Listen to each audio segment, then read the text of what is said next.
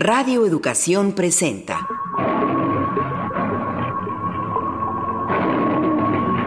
Imaginarios sonoros.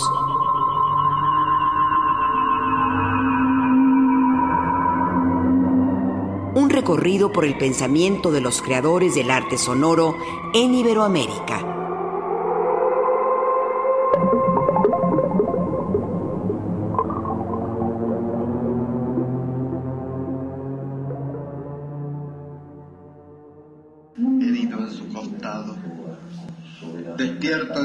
Sueño con el sueño con que alguien sueña el mundo. No hay más. Un acto es una estatua rota. Una palabra es solo la imagen deformada en un espejo. ¿Qué vas a amar? ¿Un cuerpo que se pudre? ¿Ese pantano lento en que te ahogas? ¿O un alma que no existe? Estamos escuchando un fragmento de la obra Jardín de Palabras Escritas, de Concha Jerez. Ni siquiera se muere. Algo muy leve cambia dura en.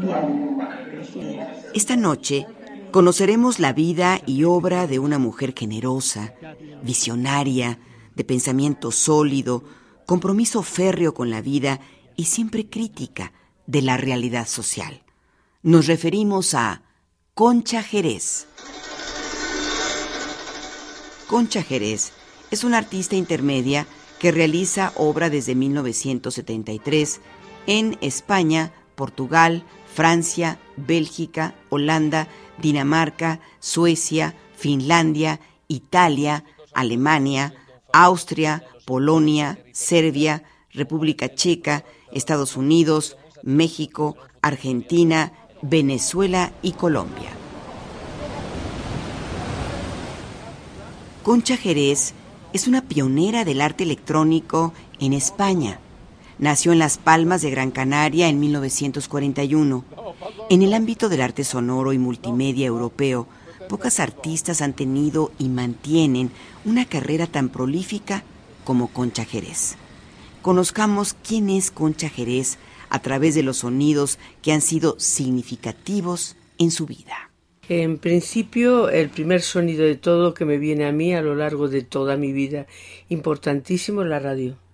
La radio de pequeña era fundamental y de alguna forma eh, pertenece a mi imaginario, a mi realidad. Era lo que me unía en, en los diversos sitios que yo iba, eh, puesto que vivía en África, venía a la península, a España, volví a África, entonces nos movíamos mucho de pequeña y la radio estaba en todas partes, incluso distintos tipos de radio, porque en África era más la onda corta y en cambio aquí era el sonido que venía de los patios de, de las casas donde vivía mi abuela, por ejemplo, en, en ese tipo de, de sonidos eh, también eran distintos contenidos, lo que sucedía en una cosa y en otra. Y mm, el contenido que se veía, que se oía, por ejemplo, a través de la radio, a través de los patios, eran eh, sobre todo los radioteatros. Los radioteatros, las radionovelas, más bien, radionovelas que la gente escuchaba casi religiosamente y que me presentaban a mí en la distancia porque mi, mi abuela no las oía, yo oía las de otros vecinos en el patio y era como el sonido que creaba un imaginario de que ahora se abría una puerta, es decir, el ruidero, que después he sabido, claro que era el que producía todo eso, pero un, un imaginario riquísimo, ¿no? y eso me entusiasmaba. Ese era uno de los sonidos. Hay otro sonido mm, que siempre me ha fascinado y que está unido absolutamente a mi vida y es lo que la gente habla, el habla. Y el habla eh, en distintas acepciones. Una sobre todo, todo ese habla que no se entiende, ¿no? que son otros idiomas, otras culturas y que también muy ligado a mi infancia el primer idioma que era el árabe que yo no conocía y que lo estaba oyendo no entonces eh, para mí creaba toda una serie de, mm, sonidos que eran como decía Ferrari eh, lo que no se entiende en el lenguaje se convierte en música entonces, eh, ese habla también me ha interesado mucho, mm, identifico mucho con mi vida con los distintos también acentos los acentos que de la propia gente, por ejemplo aquí en Madrid, de las señoras mayores, que a veces tienen un, un, una forma de hablar que es arqueología pura. Ya, que es, a mí muchas veces es que me gustaría estar grabando todo el tiempo porque pienso que hay muchos sonidos que se están escapando, que ya, ya pertenecen al pasado, que ahora se habla de otra forma y demás. Ese segundo bloque de sonidos me interesaba mucho. Otro tercer sonido que siempre me interesa mucho es el agua. Y sobre todo en el mar mm, también ligado a mi infancia y a esto, el mar era fantástico. Pero después no solo el mar, sino los distintos sonidos del agua, de las fuentes, de los ríos, de, de, todo, ¿no? Después hay otro sonido que me parece también muy importante y es la polifonía que se puede escuchar en la naturaleza. Es decir, es una polifonía natural y es eh, extraordinario estarse ahí. Es decir, los pájaros son grandes polifonistas, pero porque utilizan también el espacio, el espacio sonoro, lo utilizan como espacio sonoro y entonces de ese modo de ese modo te parecen, a lo mejor ellos están cerca, pero según cómo se mueven, eh, proyectan el sonido de un lado a otro y entonces se crean polifonías naturales. No solo los pájaros, también otros, otros bichos de la naturaleza, pero es así, esa polifonía. Y después también hay otro sonido que me interesa mucho y es el sonido de los pasos. Mi propio caminar. Yo he hecho muchas obras en que utilizo mi, mi propio caminar, porque eh, tanto a nivel visual como a nivel sonoro me interesa cómo simplemente con el caminar se puede generar todo un mundo sonoro eh, mediante la acción de caminar según lo que tú te pones debajo de los pies. Claro. Mistral. Espacio de interferencia. Desde hace casi cinco décadas, Concha Jerez ha realizado un gran número de obras de arte sonoro, piezas visuales, creaciones intermedia, videoarte ha escrito libros y ediciones de artista. Sin duda alguna, la obra de Concha Jerez forma parte de la historia del arte contemporáneo. Sus creaciones son una referencia obligada para estudiar y comprender el arte sonoro español. Concha Jerez tiene obra permanente en museos como el Moderner Kunstmuseum de Norrköping de Suecia, el Museo Vostell de Malpartida, la Staatsgalerie de Stuttgart, Alemania, el eh, Museum Wiesbaden, el Artium de Vitoria Gasteiz, el Museo de Bellas Artes de Santander, el Museo Jovellanos, el Museo de Villafamés y en colecciones como el de la Fundación Caixa de Pensions de Barcelona, la de la Comunidad de Madrid, Brigitte March de Stuttgart, Schopenhauer de Köln, entre otras. Entre sus muchos logros y distinciones, destaca que en abril del 2011 el Consejo de Ministros de España le otorgó la medalla de oro al mérito en las bellas artes. Pero dejemos que sea la propia Concha Jerez quien nos cuente ¿Cómo se dio el vínculo entre ella y el arte sonoro? Yo estaba ligada a la música, pero ni sabía que existía el arte sonoro. Claro. Eh, entonces, mm, ha sido un largo recorrido hasta, digamos, poder acercarme a la idea de que se podía hacer eh, otros sonidos y se podía hacer. Primero, el primer paso fue el, cambio hacia, hacia otra concepción de la música. Eso fue lo primero, porque yo ya a partir de, los 17 años, que empecé yo ya a 18 años más bien, eh, yo aparqué ya la música y fue cuando empecé a hacer ciencias políticas. Entonces, em, claro, yo seguía viendo la música como Bach, Mozart, los que los eh, eh, Schumann, todos los, los, los, compositores maravillosos que interpretaba, pero no sabía cómo acceder a otra cosa y fue ya en, en, el, a fin en los años 70 cuando conocí el grupo Zag español, que es un grupo que en una óptica mm, quizás cercana a Fluxus, aunque de una forma eh, diferente, y entonces empecé a conocer a John Cage a través de Juan Hidalgo, que era uno de los miembros del grupo, y entonces empecé a oír hablar de lo que era una partitura abierta que me explicó maravillosamente en, el año 82 Philip Corner, uno de los artistas fluxos maravillosos, y mm, entonces a partir empecé a acercarme a que la música eh, y el sonido se podía acceder de otra forma. Es decir, se podía acceder a partir del silencio y a partir de otra una concepción diferente de la propia acción. Jardín de palabras oídas. La cercanía y complicidad de Concha Jerez con José Iges propició su aproximación al mundo de la radio. Así, desde el medio radiofónico comenzó a crear radioarte, género a partir del cual ha realizado obras para emisoras como la RAI de Italia, la ORF de Austria, WDR de Alemania, Radio Francia, ABCE de Australia y, por supuesto, Radio Nacional de España. ¿Cómo fue el encuentro de Concha Jerez con el arte radiofónico? En cuanto a la creación de, del arte radiofónico, fue a partir de, de mi encuentro básicamente con José Iges. Con José Iges, en lo cual, claro, de repente me encontré con un mundo de posibilidades que se unían a intereses míos, como había sido la radio desde, desde pequeña, pero que yo podía construir con esos elementos y meterme en un mundo absolutamente imaginario, diferente y de acceso. Entonces, a partir de ahí fue una fascinación y un ah, tremendo hacia el arte sonoro y el arte radiofónico. Imaginarios Sonoros está en las redes sociales. Facebook, Imaginarios Sonoros. Twitter, arroba Imagina Sonoros información, arte sonoro, artistas sonoros y tu participación. Únete a nuestra comunidad.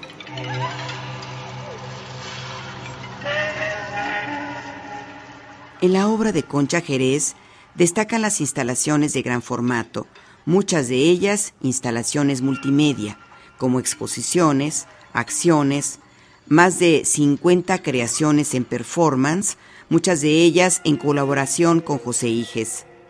¿Cómo describiría Concha Jerez a nuestros radioescuchas qué es el performance y la instalación sonora?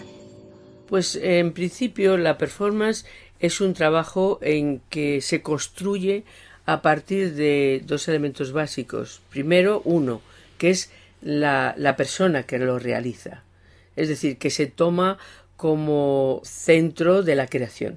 Es decir, la persona es fundamental y a partir de ello es lo que hace esa persona lo que genera un mundo a través de la acción, lo que genera todo un, de alguna forma, un ideario que mm, al final se convierte en una performance. Eh, la performance en su origen es, es la idea de actuación. Lo que pasa que la diferencia de la actuación de los actores que representan a otro en el performer no, se representa a sí mismo y utiliza todos los elementos que eh, congénitos a la persona para desarrollar su propio trabajo. Es decir, eh, puede caminar, puede hacer cualquier tipo de acción sonora, puede simplemente eh, estar con su presencia configurando un espacio y configurando, digamos, una acción. En fin, el mundo se puede ampliar enormemente. Es un mundo de posibilidades, pero que está centrado en, eh, en la persona. Es un arte presencial que parte de la persona. Por otra parte, claro, eh, si esa, eh, en, esa performance hay muchos, se pueden desarrollar muchos elementos, elementos plásticos, elementos sonoros, incluso se puede mm, desarrollar solamente una de esas cosas puede puede estar delante de otras personas o puede hacerse a través, por ejemplo, de la radio o a través de, de un elemento tecnológico como el micrófono o como eh, el, vídeo si se utiliza también digamos la herramienta visual ¿eh? por lo que corresponde a la instalación sonora una instalación es en mi opinión una obra que toma el espacio como soporte de la obra es decir, no es ajeno al espacio. Y en esa obra hay, en mi opinión, dos ejes de composición.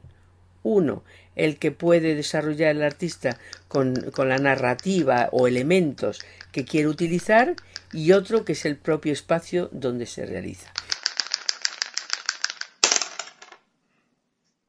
La censura, fenómeno inherente al franquismo, constituyó el argumento de la primera instalación de Concha Jerez en el año de 1976. Desde entonces, Concha Jerez ha sido fiel a su discurso crítico de la realidad, desenmascarando en cada momento aquellos aspectos dorsales, aunque con frecuencia camuflados, de la sociedad contemporánea. ¿Cómo surgen las propuestas de creación artística sonora? Hago mía la palabra, la frase de Picasso en que decía que a él la, la creación le venía trabajando. La inspiración, la creación, le venía trabajando. El problema es que, como en general, cuando trabajas con el, el arte, sea de la forma que sea, pues al final está las 24 horas del día dándole, eh, si no directa, indirectamente, y entonces te surge pues como la vida misma. Yo creo que es una cosa más. Ya después el desarrollo es diferente, porque el desarrollo ya lleva un tiempo, ya lleva, eh, digamos, también una reflexión más profunda. Y después, eh, yo también, eh, de, no de, te oculto que a veces me surge una idea y pasa bastante tiempo hasta que esa idea la voy desarrollando. La dejo ahí, como me gusta decir, en el pudridero y entonces tomo distancia de ella, otras veces no, otras veces es inmediata, pero no, no tengo ninguna fórmula determinada. Para mí simplemente cuando tengo más tiempo, pues por ejemplo que voy viajando en un tren y tengo diversas horas delante de mí o en un avión o algo así, pues es un momento estupendo de reflexión y de trabajo. ¿eh? pero también me viene, me viene según oigo algo, veo algo. Estoy muy ligada a lo que ocurre a, a mi alrededor, al mundo en que vivo, a, a lo que sucede a nivel político, social, de todo tipo, estético. Estoy muy, muy, muy unida a, a es, es, un bloque, toda mi vida es, es un bloque con, con el tema de lo que, de la creación. Es verdad que en algún momento si me piden un proyecto para un lugar determinado, entonces eh, me voy con todo entusiasmo a ese lugar y empiezo a ver qué pasa en ese lugar, qué ha pasado, cuáles son las circunstancias que le hacen único a ese lugar a diferencia de otros. Y bueno por supuesto me entusiasmo porque eh, yo creo que no encuentro ningún espacio feo. Todos tienen algo especial. Es como de alguna forma las criaturas vivientes eh, que siempre hay algo interesante y, me, gusta. Soy muy de trabajar con, con el lugar y con los elementos eh, eh, que suceden ahí y básicamente. La palabra del hombre es hija de la muerte. Hablamos porque somos mortales. Las palabras no son signos, son años. Al decir lo que dicen los nombres que decimos, dicen tiempo, nos dicen, somos nombres del tiempo. Conversar es humano. ¿Cuáles son los temas que Concha Jerez ha abordado en su obra sonora? Bueno, hay uno inicial que es importantísimo porque recorre toda mi obra, que empezó en, en los años 70, mediados de los años 70, bueno, primera mitad casi de los años 70, que es el tema de la autocensura. El tema de la autocensura empieza entonces y llega y, no llega, es que continúa en el presente. Es decir, que es un recorrido grande. ¿Por qué la autocensura? La autocensura, primero, en esos años 70, en la época franquista, eh, estaba el tema de la censura. Pero eh, yo descubrí que, aparte de ese tema de la, de la censura, cuando vino la democracia, había muchas cosas que seguían sin poderse decir. Y entonces entramos en el tema de la autocensura. De lleno. Ese tema de la autocensura yo he visto que no solo era a nivel político y social, sino a nivel personal. A nivel personal nos autocensuramos todo el tiempo, incluso con las personas más allegadas, nuestras parejas, nuestros hijos. No, no podemos decir exactamente todo lo que pensamos. Muchas veces porque causaríamos dolor. Las razones son muchas, pero el hecho es que el tema está. Aparte de eso, el siguiente, por ejemplo, tema que yo he abordado desde un principio ha sido el tema de la memoria. El tema de la memoria. La memoria como reflexión y la memoria em, como eh, reflexión personal, pero también como reflexión social. Eh, sin ir más lejos, los límites de la memoria, fragmentos de memoria, son títulos de, de, obras mías y de instalaciones en las cuales, es decir, la idea de se ha abordado el tema de la memoria desde distintos puntos de vista. Otro, otro tema que, que surge, en principio, es la idea del, de la medición, muy ligado también, por ejemplo, a ese tema de la autocensura, la medición hasta dónde puedes, hasta dónde no puedes. Entonces, esa aparece en muchas de mis obras como enunciado, como práctica, etc.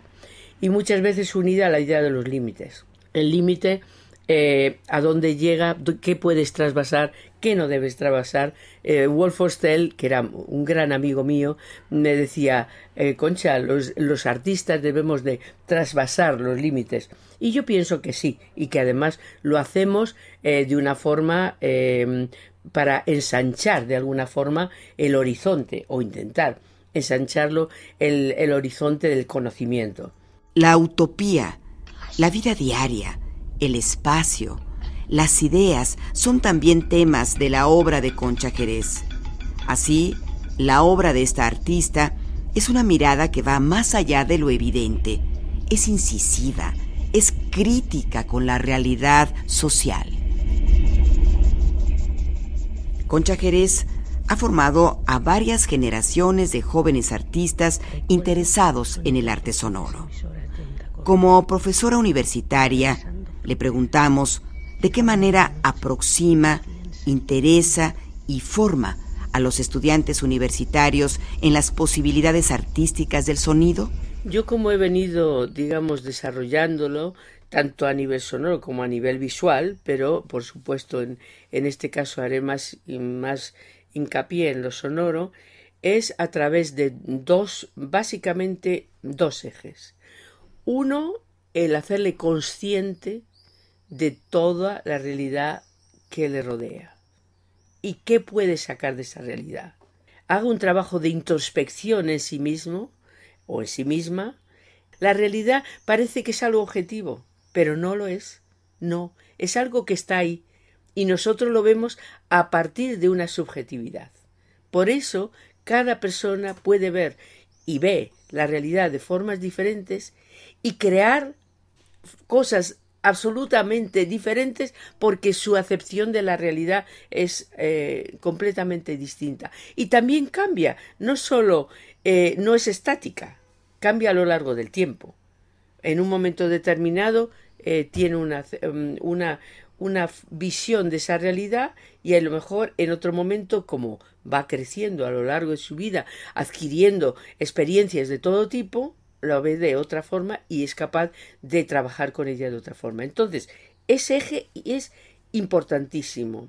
Ese, por ejemplo, el coger y el, primer día de, de, clase, ¿eh? simplemente llevarle a dar un paseo alrededor del propio edificio de la universidad. Por una parte, trabajando, eh, digamos, la percepción de sonidos eh, del exterior, pero también del interior y de distintos sitios del interior. Es decir, un trabajo de, de sensibilización. Si no hay ese trabajo de sensibilización, difícilmente después se puede llegar, digamos, a la creación personal. Es muy importante, por una parte. Pero el segundo eje, igualmente importante, es ponerles a escuchar cosas que se han hecho por artistas sonoros a lo largo desde, desde principios del siglo XX, bueno, y en general. ¿Por qué? Pues porque para que no inventen el, teléfono mil veces, simplemente para que sepan qué ha ocurrido antes y cómo los artistas a través de su obra han contribuido a ensanchar nuestro horizonte. Finalmente, dejemos que sea Concha Jerez, nuestra artista invitada en el programa Imaginarios Sonoros, quien nos lleve de la mano para conocer El lado oscuro del espejo, obra que inició en 1995 y que concluyó en 1997. ¿Qué nos dice Concha Jerez de su obra El lado oscuro del espejo? Es una obra muy dura porque me llevó a hacer un trabajo de acción sonora durante dos semanas en la cárcel de hombres de Carabanchel, en Madrid. Esa cárcel fue una cárcel terrible en la época del franquismo.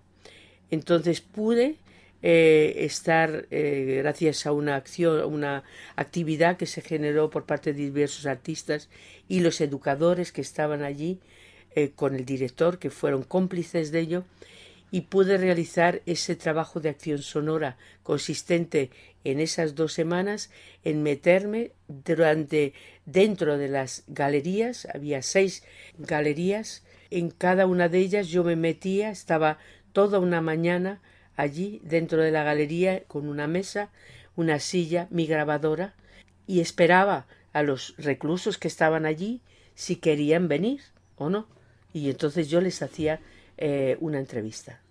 Las entrevistas eran sobre, en parte sobre su vida, sobre qué opinaban de la justicia, qué opinaban de la cárcel, es decir, era una, un momento para, digamos, decir lo que quisieran. A partir de, de eso, yo eh, tenía intención de hacer una instalación sonora en la propia cárcel. Con eso, cada una de esas galerías configuraron un CD y ese CD estaba integrado por esas el trabajo editado claro de esas contestaciones que me habían dado y el sonido de la, de la propia cárcel de ese modo yo tenía esos seis CDs intentaba que al final eso se pudiera poner como instalación como lugares de escucha en el sitio donde iban los abogados y los jueces y en otro lugar donde iban las familias. Eso no pudo ser al final. Y entonces más tarde, en una sala de arte, pues eh, mostré ese trabajo cuyo título es eh, El lado oscuro del espejo. Eh, para mí significó muchísimo porque yo llegué a, ahí con una idea de, de qué era lo que iba a hacer y lo cambié sobre la marcha lo cambié el procedimiento. Yo ahora lo que acabo de decir es el resultado de lo que yo hice. Pero en principio tenía otras ideas. Pero me encontré con una realidad y esa realidad mandó sobre mis, ideas anteriores. Entonces, esa es una obra que sí que me gustaría que se escuchara un, fragmento de ella, ¿no? Después ya una vez eh, mostrada en ese espacio del cual hablo, eran seis pupitres, el pupitre era como donde estudiaban en las escuelas los niños cuando yo era pequeña, que era como una mesa en la cual debajo había el sitio para meter los, libros y el asiento estaba unido a, esa mesa un poco inclinada. Entonces, en esa mesa inclinada yo hice unos libros como eh, unos, unos, libros de artista eh, que se integraba con, por una parte, un texto de una pregunta que yo les hacía a, cada recluso, que les decía, si ahora mismo te pusieran en la calle, ¿eh? ¿qué harías? Y entonces esas respuestas están escritas por mi a mano y entre medias estaban los textos de los derechos de nuestra Constitución española. Porque el trabajo empezaba el día de la Constitución, que es el 6 de diciembre. Entonces mezclaba esos dos textos, los derechos y las, lo, que les gustaría. Y a eso unía unas eh, fotocopias de fotos que yo había tomado en sitios de la cárcel desde que entraba el recluso hasta que estaba en su celda. Eh, entonces eran esos seis pupitres y de, debajo del pupitre donde sería el sitio para los libros yo colocaba un reproductor de CD y con unos altavoces y cada persona se sentaba, podía consultar ese libro y escuchar lo que decían los reclusos.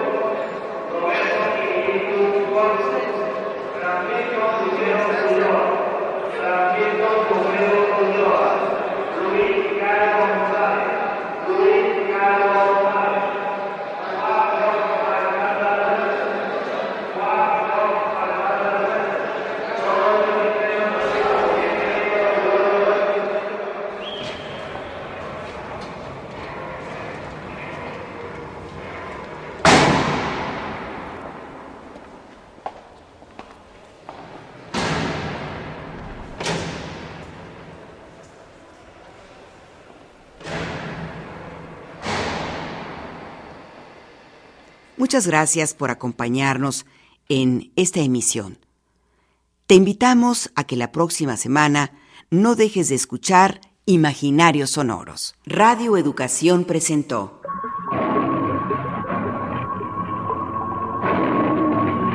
Imaginarios Sonoros.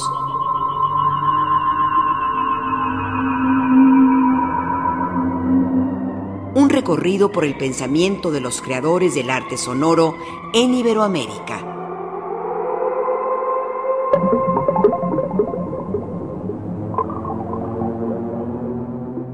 Participamos en la realización de este programa en los controles técnicos y Pro Tools Paco Aguilar, en la asistencia de producción Liliana Trejo, investigación y musicalización Miguel Ángel Fernández, conducción María Eugenia Pulido, coordinación, guion y entrevista Perla Olivia Rodríguez, guion y producción Anabela Solano.